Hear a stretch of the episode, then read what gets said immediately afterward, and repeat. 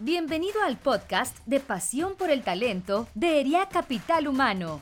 Con más de 55 años, somos la asociación líder de ejecutivos de recursos humanos que promueve la vinculación y el desarrollo de los responsables de la función en capital humano. En nuestro podcast podrás escuchar contenido de alto impacto y gran valor en temas como entendimiento de negocio, talento y cultura, sentido humano y tecnología. Buen día. Bienvenidos a un episodio más del podcast Pasión por el Talento de ERIAC Capital Humano. Mi nombre es Guadalupe Ramos, socia de ERIAC Capital Humano y directora global de recursos humanos en RUR Pumpen. Hoy nos acompaña Carolina Borraquia, especialista en marca empleadora, considerada referente internacional experta y la mayor autora de habla hispana en temas de marca empleadora. Es fundadora y directora de Combo Employer Branding desde hace más de 18 años y ha liderado proyectos en más de 17 países para compañías en toda Latinoamérica, como Accenture, Unilever, Mercado Libre, Coca-Cola FEMSA, Nestlé, Grupo Tekin, PepsiCo, Walmart, entre otros. Gracias, Carolina, por aceptar nuestra invitación.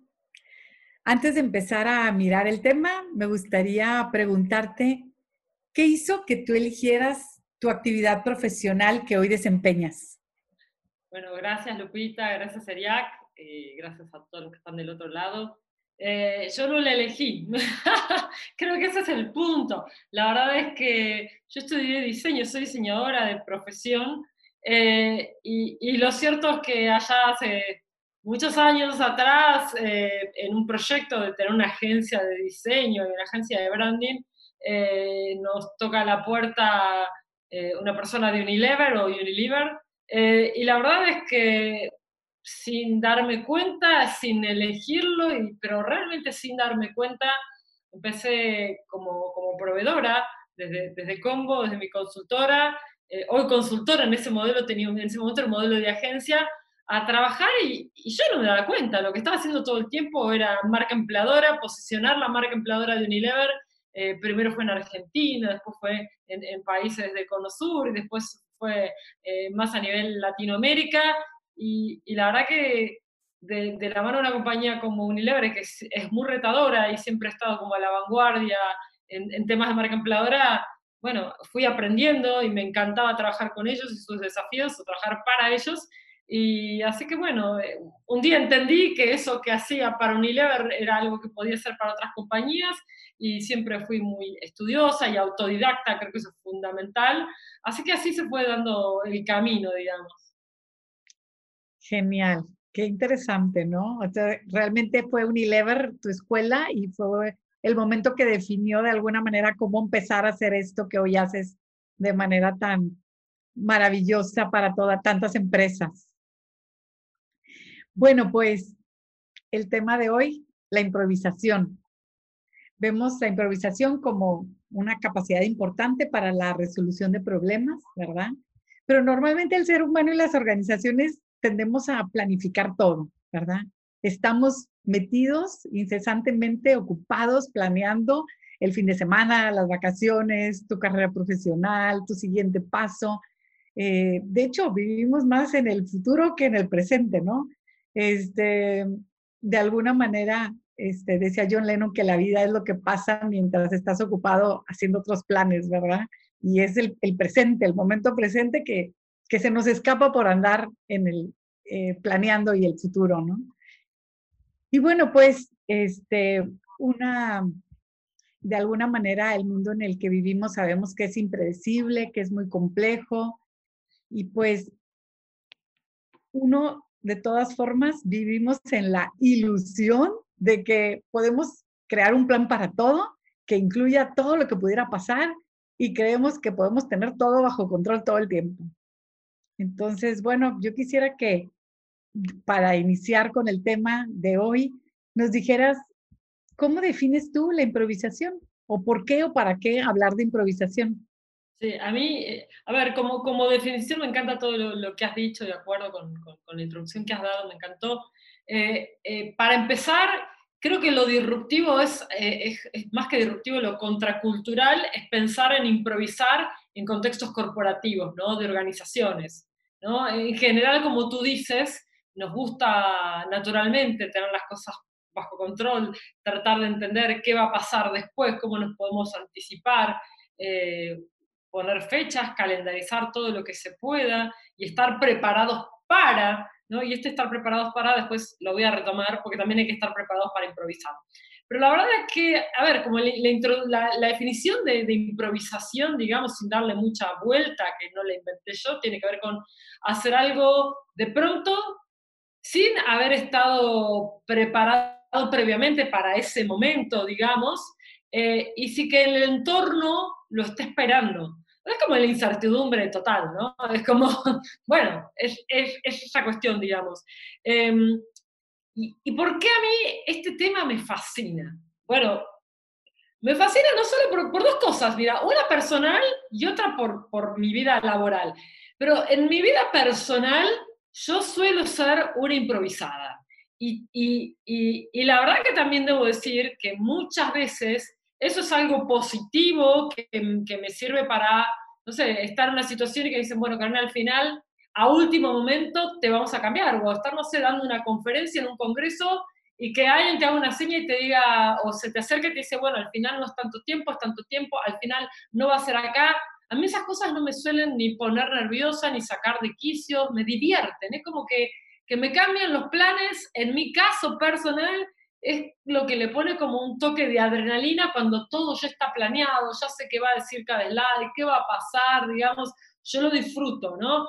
Eh, pero también en mi vida, en mi vida personal, eh, de pequeña a mí me gustaba mucho el teatro, era esa típica alumna de la escuela que en el acto de la escuela eh, levante la mano quien quiere actuar, yo levantaba la mano y subiera al escenario, me fascinaba al mismo tiempo siempre fui una niña muy tímida, con lo cual es esa cosa un poco contradictoria que se ve que en ese espacio yo me soltaba y lo disfrutaba.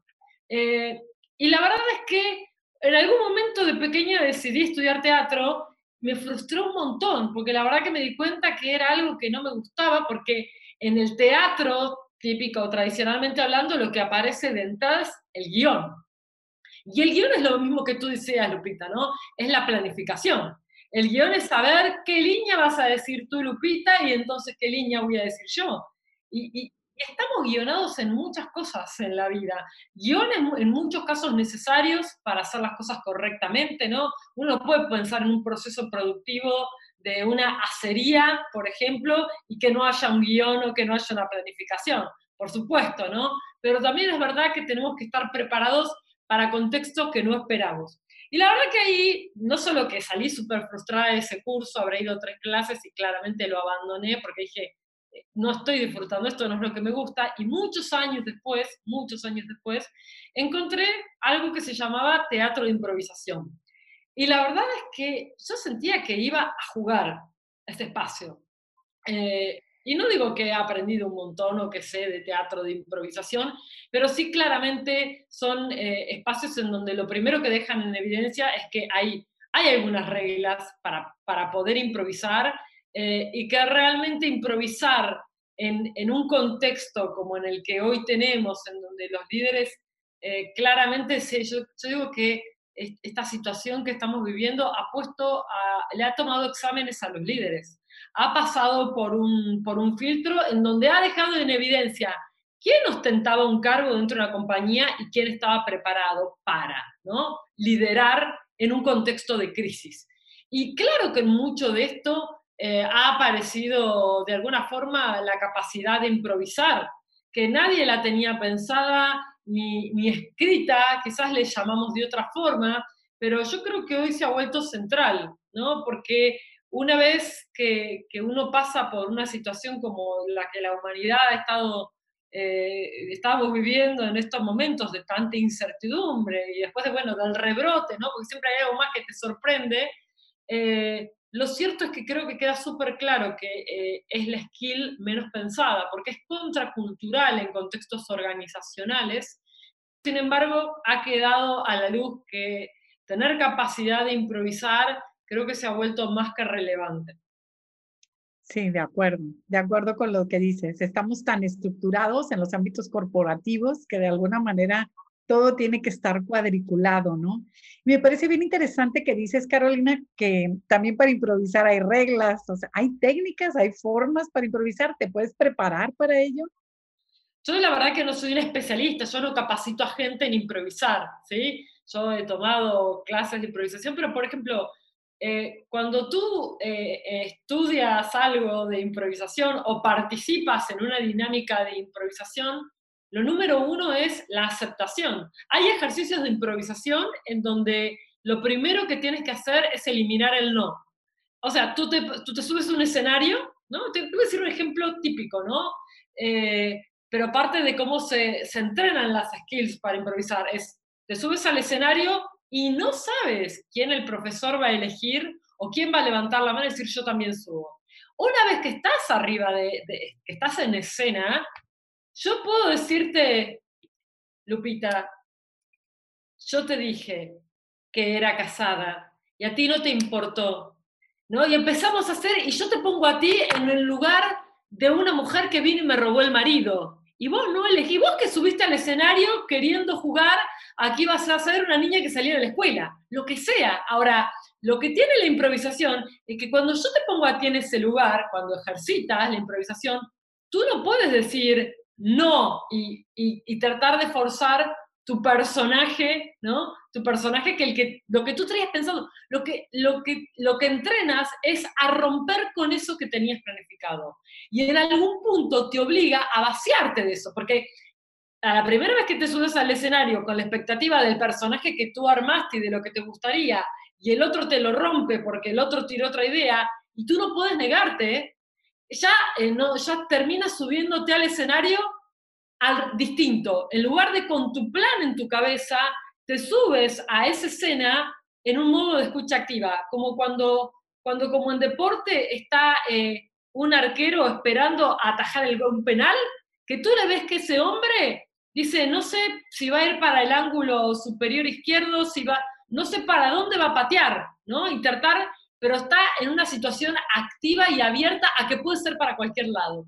Digo, se me vino justo esta, la, como la posición de, de, del arquero, perdón, porque creo que en México le llaman de otra forma al arquero, El, el portero, claro, el portero, pero digo, eres un portero, y ser un portero en una organización implica, en este caso el portero es su posición y su cuerpo, pero en el mundo organizacional es la escucha activa.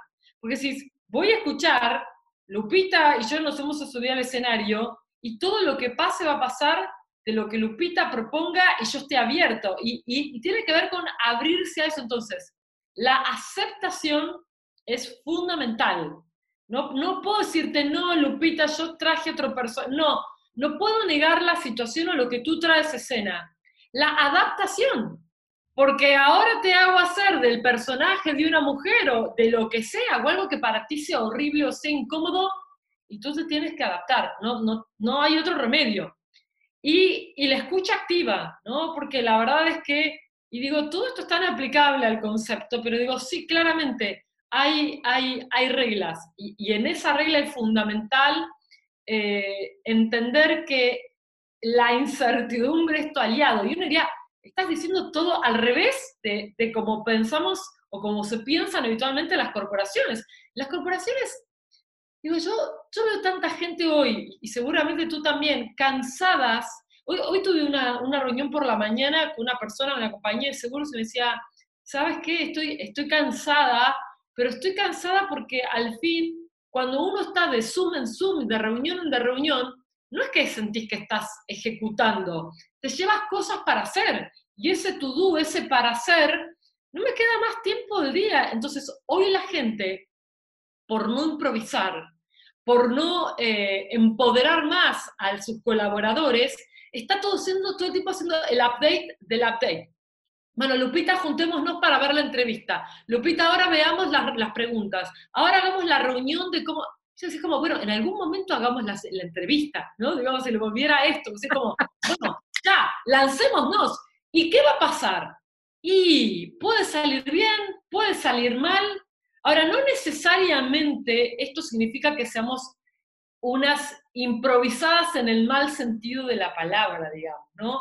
Porque también la planificación mata la espontaneidad, mata la frescura, mata muchas veces la improvisación, porque yo ya sé que el otro dijo que eso no le gustaba, entonces lo dejo en un cajón, ¿para qué me voy a exponer?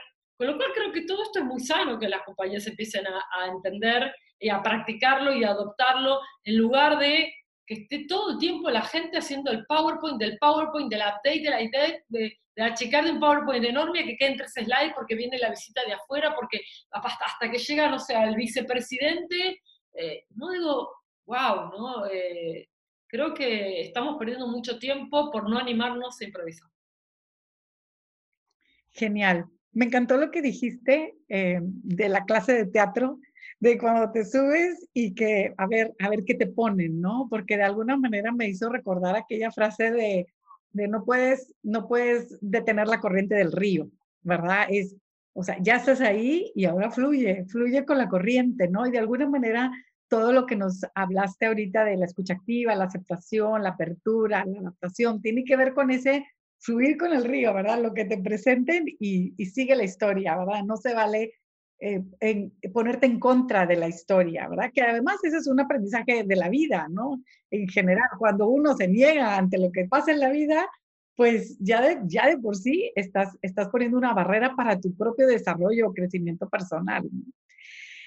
Me encantó también lo que dices, eh, decías hace un momento de los líderes, ¿sí, Carolina? De cómo los líderes que si en este momento de que estamos viviendo de la pandemia se demostró quién está ostentando un cargo y quién está realmente preparado para llevarlo, ¿no? ¿Qué nos podrías decir en esta línea, siendo que estamos en un podcast de Ideal Capital Humano? Eh, ¿Qué les podrías decir tú a los líderes? ¿Cuáles son las competencias que tú dirías que se requieren para ser capaz de improvisar y que realmente pues puedan ellos fortalecerlas y permearlas a los equipos con los que trabajan. Mira, hay muchas skills que se hablan acerca de qué nos deja esta pandemia en términos de, de reskilling, ¿no? en términos de, de, los nuevos comportamientos de los líderes, la cercanía, digo, hay muchas, ¿no? Pero yo creo que hay una que en línea con la conversación que estamos teniendo que es fundamental, que es el coraje. Porque tú también tienes que tener el coraje cuando tú estás en esa clase de teatro, volvemos ahí, y el profesor dice, ¿quién quiere pasar? Es quién se anima a la corriente del río. Es así, es, es esto que tú decías, digamos, ¿no? Y la verdad es que si tú no tienes el coraje de enfrentar una situación que desconoces, es muy difícil que puedas liderar, ¿no? O que, porque, porque en esto aparece también otra cuestión que, que es muy trillada en términos de hablar, pero que hoy cobra un sentido enorme que tiene que ver con el miedo de equivocarnos y las culturas que condenan esto, ¿no? es decir, lo, que sucedió en, los primeros meses, digamos, porque obviamente que esto va, va cambiando en la foto, pero, pero allá por marzo, abril, lo que significó marzo, abril, mayo para las compañías en América Latina, eh, es algo que ahora quizás ya, no te digo que está en la zona de confort de, de, de, de COVID, pero sí es cierto que ya empieza a ser, ya empieza a ser un río que conocen, digamos, ¿no? Pero en esos primeros momentos había que tener el coraje de tomar decisiones que nunca antes habían tomado. Y de parte de eso entender que tomarlas podía implicar un riesgo, porque obviamente que no hubo tiempo de planificar, se crearon comités, todos crearon comités y está perfecto, porque también, a ver, uno tiene que minimizar, ¿no? Eh, el riesgo, sobre todo hablando de la salud de las personas, ¿no? Pero, ¿no? Sí, pero, pero lo que voy es la actitud de tener eh, coraje, y no todos los líderes tienen coraje. Yo estoy muy acostumbrada a, a ver personas como de, de diferentes, eh, de diferentes seniority dentro de las compañías, diferente, diferente antigüedad, y la verdad que en ese sentido he visto Considero que soy una persona que puede reconocer el coraje, digamos, en el rostro y en la mirada. Y la verdad que ves pues, personas en posiciones de liderazgo que decís, no sé cómo hace para todo, no sé cómo hace para cómo llegó ahí.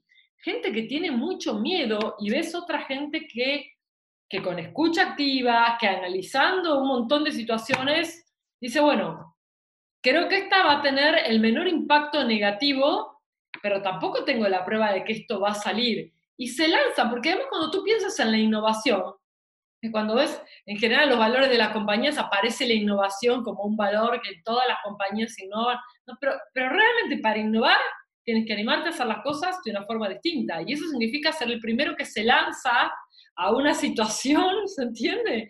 Que otro no se lanzó, como que el primero que se, esta cuestión de tirarse a la pileta. Entonces, eh, o al río, para seguir con tu, con tu metáfora, ¿no? Entonces, creo que hoy necesitamos personas también más rápidas en tomar decisiones. No, no puedes quedarte en, el análisis mil años. O sea, la improvisación también tiene esto. Si tú te le vas a pensar todo demasiado, no puedes actuar. Si yo me voy a quedar pensando que si tú me colocaste a mí en un personaje, es, a ver, cuando tú te subes a ese escenario, eh, los tiempos son los tiempos, entonces tú me tienes que responder. Tienes que accionar, tienes que rápidamente aceptar y accionar. Y hay que ver qué me devuelves tú, porque, y, la verdad es que eh, cuando tú aceptas todas estas reglas, que es claramente, es un ejercicio de la vida, eh, también claramente lo que, lo que estás haciendo es aceptando que no puedes manejarlo todo, no puedes controlarlo todo, que es esta cuestión de la que hablamos todo el tiempo del presente, pero, pero la improvisación, todo eso para mí está súper enraizado, ¿no? Si, si no aceptas, si no tienes, eh, hoy hablamos de agilidad, la agilidad está súper vinculada con la improvisación. Quien alguna vez haya visto una historia de una, perdón, una, una obra de teatro de improvisación, se lo súper recomiendo, ver obras de teatro de improvisación, te súper diviertes, porque además también, y cuando, y cuando eres el que está como público espectador, dices, wow, ¿y qué le va a decir ahora? Porque la verdad es que sabes que no hay un guion. Y el hecho de saber que no hay un guion, obviamente que todo le pone una adrenalina también es cierto que no todo el mundo está preparado para disfrutar improvisar, porque aquel que lo haga sufriendo y padeciendo no va a poder tener confianza en sí mismo en las decisiones que toma y no va a poder transmitir a los demás. Volviendo a modo ERIAC, ¿cómo le vas a transmitir a tus colaboradores confianza sobre la decisión que acabas de tomar si tú mismo no estás seguro? O sea, en parte de esto y de improvisar también tiene que ver con vamos, ¿no? Es decir, vamos y optimismo. Creo que el optimismo también es importante para improvisar bien, porque si tú crees que al río te vas a lanzar, te va a dar una piedra y te va a matar, no te vas a tirar al río. Y si te tiras porque no te queda otra, lo vas a hacer con un miedo que la vas a pasar muy mal. Y sabemos que parte de, liderar y de, todo en la vida, ¿no? Pero decir, también tiene que entrar el disfrute. Entonces, ¿cómo hacemos para disfrutar en escenarios ¿no? y en contextos que nos están obligando cada vez más a ser más ágiles y improvisar? Genial, genial. Me encanta, me encanta lo que nos compartes, el coraje de alguna manera con el que empiezas diciendo cómo tiene que ver con la valentía, tiene que ver con la rabia, el coraje, el decir voy para adelante, ¿verdad? Y lo mencionaste en varias ocasiones, hacer un lado el miedo, ¿verdad? Porque si te quedas ahí, si te quedas en la cueva, si te quedas escondido, pues seguramente no vas a poder avanzar a este tema de improvisar, actuar y, presentar algo, ¿no? ¿Tú qué dirías, Carolina, qué les dirías a los líderes de negocio de cómo es que la improvisación contribuye a que logren sus metas, a sus objetivos? Bueno, creo que eh, tiene que haber algo que preceda esto, que está o no está en, las culturas, que es la confianza, ¿no? En definitiva, tú piensas que, hacen tantas entrevistas y, y tantas eh, capacitaciones para que las personas estén preparadas y luego les controlan un montón para ver si lo que están haciendo, ¿no? Es decir, la típica situación de, bueno, vamos a hacer la presentación del business plan a la casa matriz, que es el global y queda no sé dónde, ¿no? Y ahí tu jefe ya, ahora estamos en Zoom, entonces te whatsappea tu jefe, como, ojo, fíjate, ¿no? Eh, mientras tú estás exponiendo, quizás tienes a tu jefe. Y en la presencial es, puede ser la mirada de, ojo, no vas a hacer algo, un paso en falso, porque este es el jefe de todos, algo sale mal. Y muchas veces te das cuenta que esas personas que ocupan posiciones de liderazgo están cansados de que los traten como extraterrestres, como marcianos. Ellos han llegado a esos lugares, por más que sean personas exigentes, ¿eh? o sea, por más que sean personas hiper exigentes, súper orientadas a resultados, digo, confíen más en su gente y déjenlas de hacer perder tiempo con el PowerPoint, del PowerPoint, del update, del update, del update, porque la gente está cansada de que todo sea tan planificado, porque cuando al fin de cuentas tú a cada rato me estás pidiendo una reunión para el update y ahora que le cambiamos estos slides, vamos a volver a hacer la reunión, en definitiva no estás confiando en mí, porque el mensaje que me estás dando es, no vamos a llegar a la reunión con el vice president sin que yo haya visto todos los slides antes. Y esa es la cultura del miedo, y esa es la cultura del no empoderamiento, y es la cultura también de la pérdida de tiempo. En un momento en donde la gente toda te dice, siento que estoy trabajando mucho más que lo que trabajaba antes, y la gente está más estresada, y la gente ha demostrado, las personas han demostrado que son capaces de trabajar desde la casa, no solo en lo que sería una típica situación de trabajo remoto, sino con los niños, cocinando, que lavarropa, que con, un ecosistema que es el ecosistema de su hogar, sea como sea su hogar, monoparental, multiparental, lo que se te ocurra, en todo tipo de diversidad, de familia ensamblada, no ensamblada, el que vive solo, lo que quieras. Y en esa diversidad, que es lo que no hace uniforme y lo que en realidad la oficina es un espacio que nos hace uniforme, todos con las mismas sillas, ¿no? Y de hecho, digo, las oficinas tendieron a ser cada vez más horizontales, ¿no? Y la silla del ejecutivo era igual a la silla del asistente, y si no es a donde iba atendiendo, ¿no? La mirada moderna de la compañía.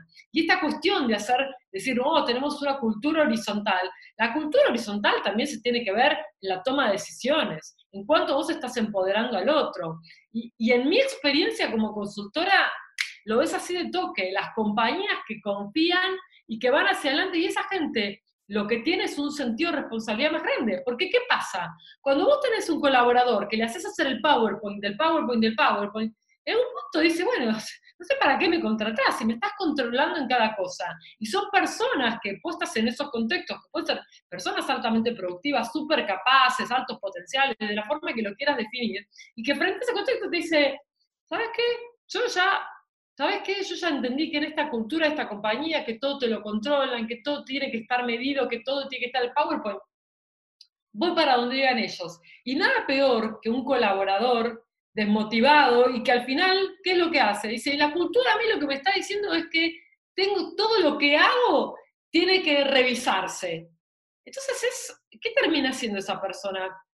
Termina dejando de proponer cosas nuevas, se le va desgastando el entusiasmo. Y ni hablar en un contexto como esto. Así que yo lo que le diría es, córtenla con el PowerPoint del PowerPoint, con estar todo el tiempo. No van a volverse unos improvisados, aunque para mí esa palabra tiene una connotación súper positiva, y más si se trabaja en esto y se genera confianza y un montón de cosas que, mencioné antes.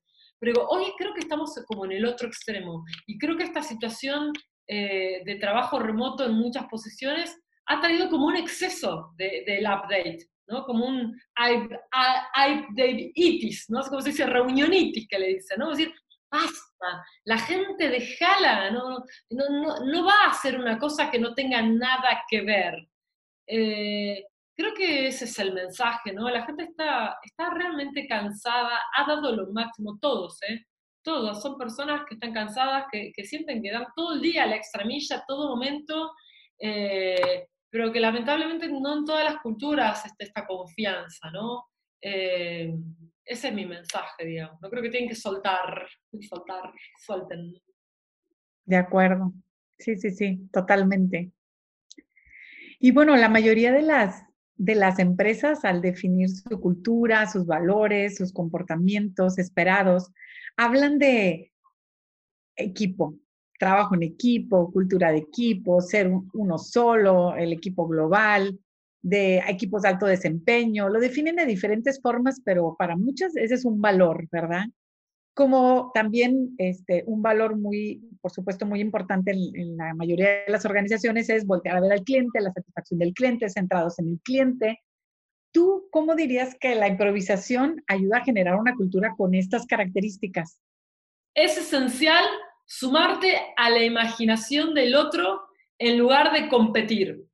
O sea, para poder improvisar y en esta cosa de aceptar el personaje en el que yo te encajé a ti y tú después que me devuelves y que yo también lo tengo que aceptar. Está prohibido decir no, pero en, cuando tú ves en, en, el estado puro de improvisación, que puede ser ver una obra de teatro de improvisación, está claro que está, es como si tú tuvieras de algún punto, ¿no? Lo digo de una forma extrema para ser pedagógica, un vacío, ¿sí? O sea, la sensación de vacío, de incertidumbre, de que no hay un rumbo, de que no hay un plan, de que no hay un guion, es tu aliado. Empiezas a entender que para que funcione el equipo, todos tienen que dejar el guion. Porque a veces el guion, todos tenemos un propio guion. Más allá de la cultura es, mira, yo veo que lo que tenemos que hacer, Lupita, es reducir acá y en este caso acá deberíamos capitar, capacitar a la gente y por qué no hacemos no sé qué cosa en la planta de no sé dónde. Cada uno tiene su plan. Y el punto es cuando las compañías lo que hacen es, inevitablemente pasa en los grupos humanos, que cada uno impone. De hecho, ¿de qué se habla mucho en las compañías? Es súper común hablar de la capacidad de influencia por sobre la improvisación. ¿Cuántas veces se habla de la capacidad de influencia? Justamente, porque tenés que convencer a tu cliente interno, porque para lograr un one team o todo lo que tú has dicho, tienes que también tener capacidad de influencia. Yo no digo que no hay que tener capacidad de influencia, pero que lo que digo es que el mejor equipo es ese que entiende que no importa quién toca las pelotas más veces, lo importante es que en definitiva todos estamos apuntando a, a meter un gol, digamos, y que el gol es autor de consecuencia no del último que patea el arco, sino de todo lo que pasó antes, ¿no? Y para eso, de hecho, es, ah, bueno, a mí el fútbol me encanta, ¿no? Pero se ve claramente en el fútbol y como Argentina que padecemos tener supuestamente a uno o al mejor jugador del fútbol, que es Lionel Messi, y, que no marcaba goles en la selección y decir esta cosa, bueno, Lionel Messi en la selección es la diferencia de ver un equipo cuando versus talentos individuales. Y ahí está la gran distinción. Creo que muchas veces las compañías son un conjunto de talentos individuales que tienen capacidad de influencia y que al final de cuentas es quien empuje y quien gane termina como el más fuerte de la manada. Y, eso no es, y, y, así logran igual buenos resultados, ¿no? Pero digo, eso no tiene nada que ver cuando tú quieres practicar o las reglas o entender las reglas de la improvisación. Es fundamental que estén todos alineados, que estén todos abiertos a aceptar que la cosa puede no ser como tú la propones y, la apertura, la aceptación, la escucha activa, eh, entender que tiene que ver con un compartir y no un competir, porque tenemos que construir juntas. Tú y yo tenemos que entretener al público. Si nos empezamos a pelear entre nosotros, el punto va a ser ese más fuerte que la historia que vayamos construyendo entre las dos sin un guion. Es un gran desafío. Eh, nada, a mí es un tema que me apasiona y, lo, y lo súper vinculo a las compañías porque, creo que le huyen, le da fobia. Vos vas, mismo vas a un congreso y, y te piden, no sé, un mes antes la presentación. Y yo, en mi caso personal, yo soy una máquina de frustrar organizadores de congresos, porque digo, mira, confía en mí, confía en mí. Bueno, los he hecho mil veces arriba del avión, pero porque yo ahí siento como, o sea, es mi mejor momento para inspirarme, como para, y si, te, si lo pienso un mes antes, quizás no tengo algo que me mueva como la adrenalina de estar cerca de la fecha, y es también el estilo como, como de cada uno, digamos, ¿no? Eh, porque también en esto yo no estoy diciendo que las personas que, que planifican, de hecho yo me rodeo de personas, Adriana de mi equipo es una persona no solo que maneja mi agenda, porque yo soy un desastre manejando, manejando la agenda, sino que me ayuda con muchas cosas que tienen que ver con la planificación. Claramente no es mi lado, no es mi, skill más poderosa, ni cerca, digamos, ¿no? Pero creo que tiene que haber un balance, ¿no? Eh, tiene que, uno tiene que tener capacidad de improvisación, sobre todo en situaciones de crisis y en toda la vida, y también obviamente que tenés que tener skills de planificación. O sea que en las compañías hablar de planificación es hablar de lo más obvio del planeta Tierra, digamos, ¿no? Ya saben, eso, si de algo saben, es eso. De acuerdo. Me encantó, qué lindo lo que nos dices de, ese espacio donde te pones a que improvisar significa ponerte en la capacidad de improvisar del otro, en escuchar al otro, en sacarte tu guion, en hacerlo a un lado, en me encantó porque realmente eso es, se trata del trabajo en equipo, ¿no? Es co-construir, ¿verdad? Todo lo que me estuviste diciendo me, me evocó esa co-construcción, ¿verdad? Que se va haciendo juntos en un ambiente en el que todos ponemos nuestra capacidad para salirnos del guion. Carolina, y para los que tienen miedo, para los que los domina el miedo, el control, ¿Qué les dirías tú sobre los posibles errores al querer improvisar?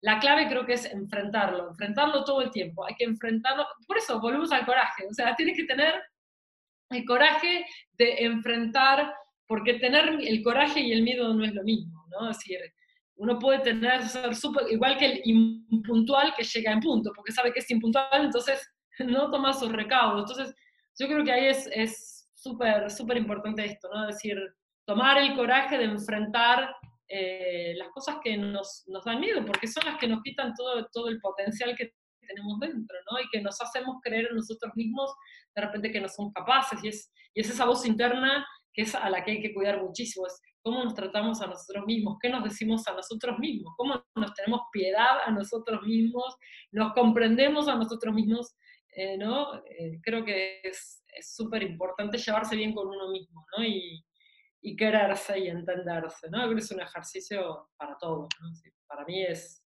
es algo importante en mi vida. Sí, al final el miedo te aleja y la valentía, el coraje te acerca a lo que tienes que resolver, ¿no? Carolina, sabemos que estarás participando en una de las tres masterclasses que tendremos en el foro ERIAC Live el próximo mes de noviembre.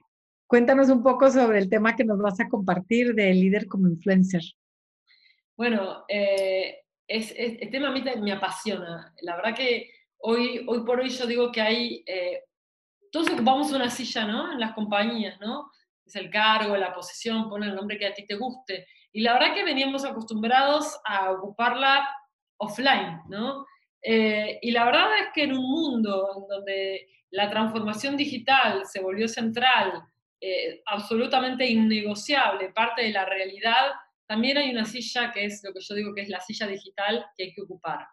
Los líderes no son muy conscientes de esto. La, atracción de talento, digo, todos ustedes seguramente han tenido experiencia tanto de, de, contratar como de desvincular personas no presencialmente luego, de, luego de la, del confinamiento, ¿no? de la cuarentena. Y la verdad es que las relaciones eh, se van a volver la forma de relacionarnos cada vez más digital, los líderes tienen que también ser capaces de traspasar la pantalla, atraer talento también, influir, todo lo que estaban acostumbrados a hacerlo presencialmente, tienen que tener la capacidad y ante todo la conciencia de que esto es algo que hoy tienen que incorporar, que antes, antes podía ser un, nice to buenísimo, sí, y, hoy la presencia digital es súper importante, ¿no? Entonces, em, creo que el líder como influencer va a ser acerca de esto, ¿no? de, también otras skills que también implican el coraje, porque en muchos casos te dicen, bueno, pero, y, y, también es entenderse como líderes de otro lugar, porque también tenés gente muy, muy sencilla y de bajo perfil que te dice, mira, a mí esta cosa de, de, la alta exposición no, no va con mi estilo, a mí me gusta hacer mi trabajo, cumplir, y ya está, ¿no? Cuidar de mi gente. Pero realmente hoy el posicionamiento de las compañías como empleadores es digital. Entonces, la verdad es que eh, hay otro entendimiento acerca de la presencia digital de un líder. Desde algo tan simple como que alguien va a tener una entrevista y te va a googlear y lo primero que va a aparecer probablemente sea tu, link de tu perfil a LinkedIn. Eh, o va a querer saber algo de la compañía y quiere saber quiénes son sus líderes y se va a cruzar con tu nombre y, cuál, y, ahí es donde tienes que dejar de pensar que se trata de ti y en realidad estás hablando de la reputación de la compañía. Y que atraer talentos todos tenemos, todos tenemos un rol, porque luego es ese mismo líder que se queja con recursos humanos y dice, bueno, la verdad que el candidato que me trajiste no me gustó, o tengo una vacante que cubrir, cubrirla pronto, por favor, porque estamos incendiados acá. Bueno, o sea, hay una parte que es atraer y demostrar cómo es trabajar en, no en finanzas de tu compañía. No es igual que trabajar probablemente en marketing o en logística. y realmente todo eso, si tú no lo cuentas, ¿qué lo va a contar el de recursos humanos? O sea, a ver, te va a ayudar, te va a ayudar en mil cosas como el trabajo del área, pero hay otra parte que tiene que ver con hacer visible en donde necesitamos líderes como el líder como influencer. Genial, pues gracias Carolina, invaluable todo lo que nos compartes me ha encantado estar aquí contigo y compartir esta conversación. No sé si por último nos gustaría compartir algo para los jóvenes. Siempre tenemos audiencia de los que están empezando en recursos humanos. ¿Algo que les quisieras decir a ellos? ¿Algún mensaje? Bueno, eh, los jóvenes yo creo que podría decir que tienen gran parte del camino allanado en términos de, compañías eh, con culturas retrógradas, que toda esta situación, que claramente nadie la celebra, pero como toda crisis ha traído oportunidades, y, y la verdad es que, bueno, yo he escrito, he publicado un libro sobre los centennials, a mí me fascina, yo soy, hay mucha gente que te habla de los millennials, los centennials, ¿no? Estos chicos hiperconectados, a mí me parecen generaciones maravillosas, mucho más sanas. Pensaste estas cuestiones de LGBT, Decir, bueno, vamos a hacer LGBT, empoderar a la mujer. Estos chicos ya nacen con todas estas creencias. Es más, les parece este estúpido que pensemos que la mujer no puede ganar igual que el hombre. Como que nacen en un mundo que no entienden porque, porque son mucho más globales en su forma de pensar, son más altruistas, son menos egoístas. Entonces yo creo que como todo en la compañía, más allá de este gran cambio que nos atravesó a todos, a todas las generaciones, eh, creo que van a tener la, oportunidad de, seguir transformando y esto acelerado más eh, en un mundo que yo creo que va a ser maravilloso verlos de líderes. Y aplaudo a las compañías también que se animan a poner en posiciones de liderazgo, sin dejar de minimizar que la experiencia es ultra, archi, mega, recontra valiosa, ¿no? Es decir, los años no son en vano, pero que también hay compañías que se animan a, romper también con esta cuestión de, bueno, le toca a, pero él es más capaz, bueno, o sea, meritocracia full, yo creo mucho, mucho en, mi vida en la meritocracia, y ve gente talentosa y gente capaz y, gente con ganas de, de, hacer y de transformar a todas las edades. Y esa es la gente que marca la diferencia, independientemente de, la edad que tenga, ¿no? Así que, nada, a mí me encantan las nuevas generaciones. Me parecen geniales, en general, ¿eh? En general, con muchas cosas que aprender, tienen que ser más tolerantes, ¿no? Es decir, son más ansiosos, eh, pero bueno, serán bienvenidos y los veremos liderar. Ya estamos viendo pues gracias, Carolina. Te agradecemos enormemente que nos hayas regalado esta conversación, este espacio para compartir tus experiencias que definitivamente ayudan a los procesos de mejora en el área de capital humano. Gracias también a nuestra audiencia por escucharnos y les esperamos en el siguiente episodio de Pasión por el Talento. Gracias, Lupita. Gracias. Un placer. Me sentí súper cómoda y un beso desde Buenos Aires para, para todos ustedes. Gracias, gracias, Carolina. Gracias por habernos escuchado. Te invitamos a seguir nuestro podcast en Spotify, Apple Podcast y Google Podcast. También puedes seguirnos en nuestras redes sociales. Encuéntranos como ERIAC Capital Humano. Te esperamos en el siguiente episodio de Pasión por el Talento.